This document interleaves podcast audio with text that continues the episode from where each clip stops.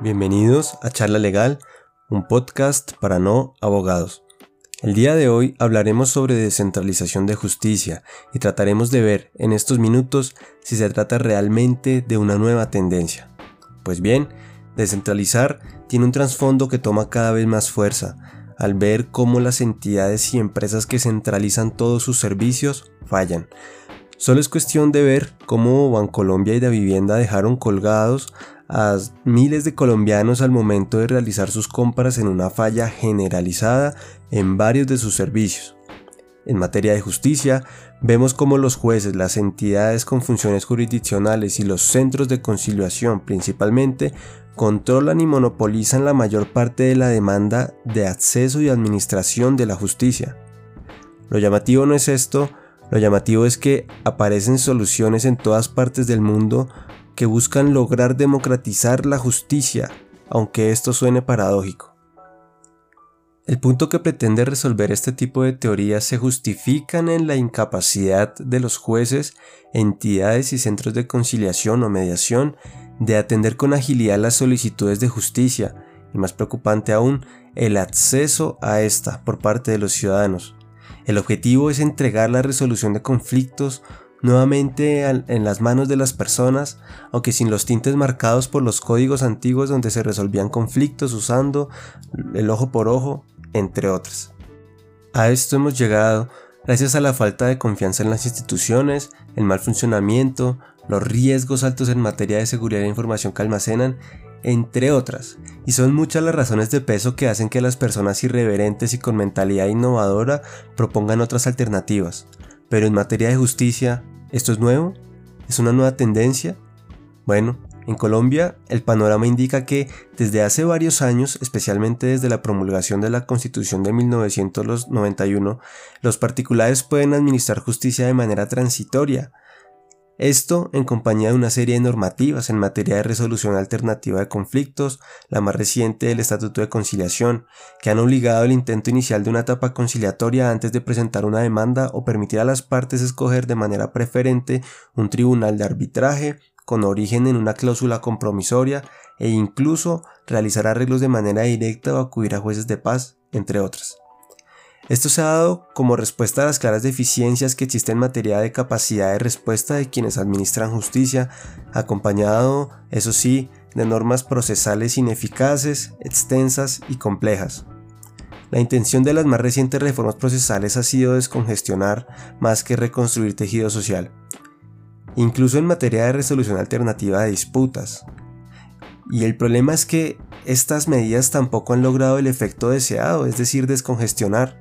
Al contrario, esta congestión que se veía en los trámites y los procesos ordinarios se están viendo ahora en los procesos eh, de jurisdicción voluntaria, aquellos procesos donde las personas se, se centraban en resolver de una manera ágil sus conflictos. Ahora también hay listas de espera. Por eso hay que ir más allá y aplicar seguramente alternativas que son quizá más drásticas y que estén pensadas en el problema que realmente tenemos. Es por ello que las plataformas de ODR en, la última década ha tomado especial relevancia y es que han logrado cifras contundentes. Colin Rule, el padre de las ODR, fue fundador de Modria.com.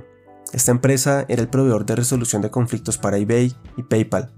En ese momento logró diseñar un sistema de resolución de conflictos para eBay bastante exitoso logrando procesar más de 90 millones de conflictos al año, 50% de estos de manera amistosa, 90% de esos de manera automática a través de software y logrando ser un sistema 100% privado arrojando grandes resultados. Esto sin duda suma mucha importancia y es que estos datos han motivado a continuar innovando desde distintas esferas, puntualmente en continuar entregando a las partes la resolución de sus propios conflictos. A esto le podemos llamar justicia descentralizada. Pero no perdamos de vista que este concepto se ha visto popularizado nuevamente gracias al blockchain, o más bien, pareciera que se lo hubieran inventado gracias al, blockchain. Es así como se ha dado nacimiento a las finanzas descentralizadas, porque éstas buscan entregar el control de las finanzas a todas las personas, y en un mismo sentido, entregar nuevamente el control de las personas de diversas tareas y actividades que están bajo control de un solo ente. Algo que podemos decir se originó desde el contrato social del que nos hablaba Hobbes y Locke. En este ámbito, y para fortuna de Latinoamérica, existe una startup argentina llamada Cleros, la cual desarrolló un protocolo de resolución de conflictos para smart contracts o contratos inteligentes, las cuales nos permite resolver conflictos originados en este tipo de contratos a través de jurados, los cuales se pueden inscribir pagando una especie de cuota. A estos jurados se les pone de presente un conflicto y toman una decisión al respecto.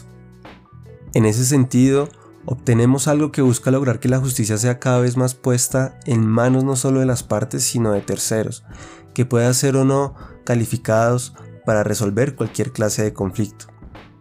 Para nuestra fortuna, esto apenas está comenzando, ya que como cleros han nacido otras iniciativas de emprendedores, abogados y no abogados que quieren llevar la justicia a cada lugar, rompiendo las limitaciones que tienen los sistemas actuales y blindándolas de características únicas que solo el blockchain puede aportar. No olvidemos que este tipo de iniciativas tienen mucho por recorrer, ya que los conflictos tienen distintas naturalezas y será necesario idear toda la infraestructura que reemplazará definitivamente a los sistemas que tenemos actualmente en varias partes del mundo para poner al alcance de todos la resolución de nuestros problemas. Sin embargo, para quienes no apuestan por una cadena de bloques para poder llevar esto a cabo, existen las ODR, las cuales están alojadas en un servidor central donde todos los casos son almacenados, cargados, consultados, mediados y resueltos, con la diferencia de que estas plataformas eh, centralizadas son ajustadas a un sistema específico o general para resolver distintas clases de conflictos. Entonces, son las ODR las que nos permiten una completa trazabilidad, seguimiento y generación de vasta información la cual será necesaria para que terceros o las partes tomen decisiones sobre sus conflictos, para negociarlos, mediarlos o ponerlos en manos de un árbitro. Es claro que el concepto de descentralización está nuevamente a la orden del día gracias al blockchain y la web 3.0. Y tenemos que estar preparados para todo lo que va a llegar con el tiempo para que el futuro no nos tome desprevenidos. Quiero agradecerles nuevamente por escuchar este episodio. Me gustaría que dejaran todas sus opiniones acerca de este episodio en los comentarios. Si quieren participar en mi podcast, quieren estar aquí como invitados, déjenmelo saber en mi sitio web abogadojordanrojas.com. Y de nuevo, muchas, muchas gracias.